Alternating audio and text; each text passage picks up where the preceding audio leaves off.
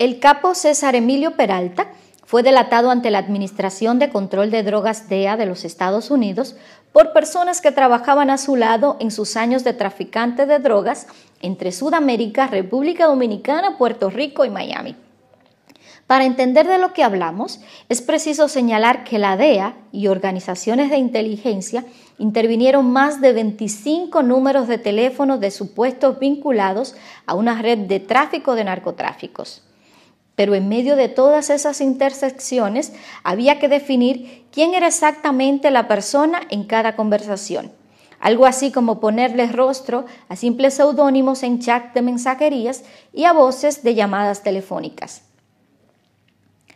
Autoridades norteamericanas encontraron la más certera confirmación sobre la identidad de César Peralta, el abusador, en una fuente que definen como confiable en la acusación que la realizan en Miami, en los Estados Unidos.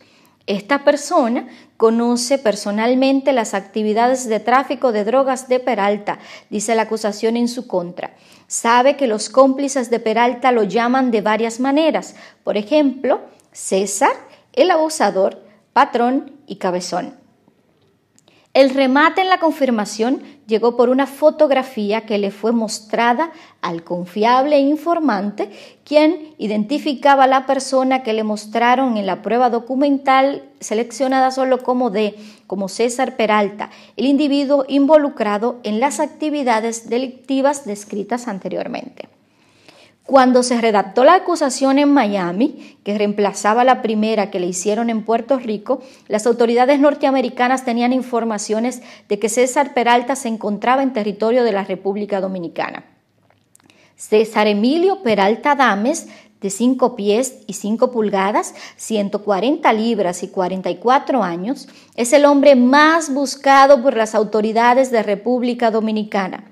El pasado 20 de agosto se le montó un operativo de búsqueda y captura que involucró a más de 500 efectivos militares y un despliegue de 50 allanamientos en Santo Domingo, Santiago y La Romana. A pesar de esto, el hombre se escapó y hasta el sol de hoy no se tiene pista de su rastro.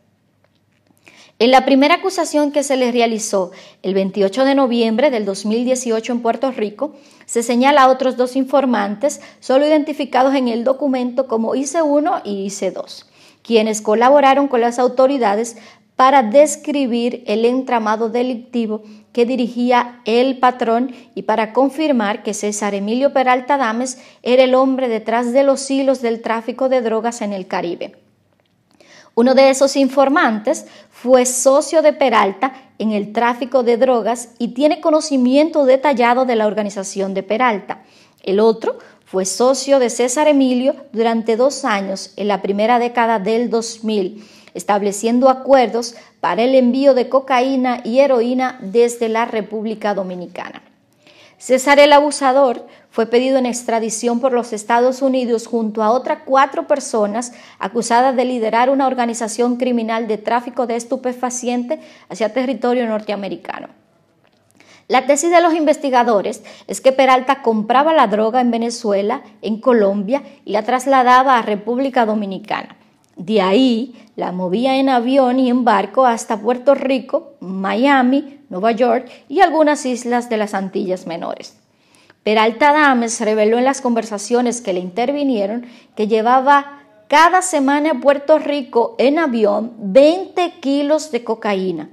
También detalló las rutas que utilizaba para mover la droga en gran mayoría cocaína que pasaba por Antigua y Barbuda, San Martín y Fajardo en Puerto Rico, con conexiones habituales en Venezuela y Colombia, República Dominicana, Miami y Nueva York. Su imperio de tráfico de narcóticos se extendió por más de 20 años, según las autoridades dominicanas, aunque en sus comienzos, con solo 22 años, se desempeñó como lugarteniente de parte de los capos más conocidos en la República Dominicana, como son Florian Félix, Quirino Ernesto Paulino Castillo o José David Figueroa Agosto, de nacionalidad puertorriqueña, que hizo vida a finales de la primera década del 2000 en Santo Domingo.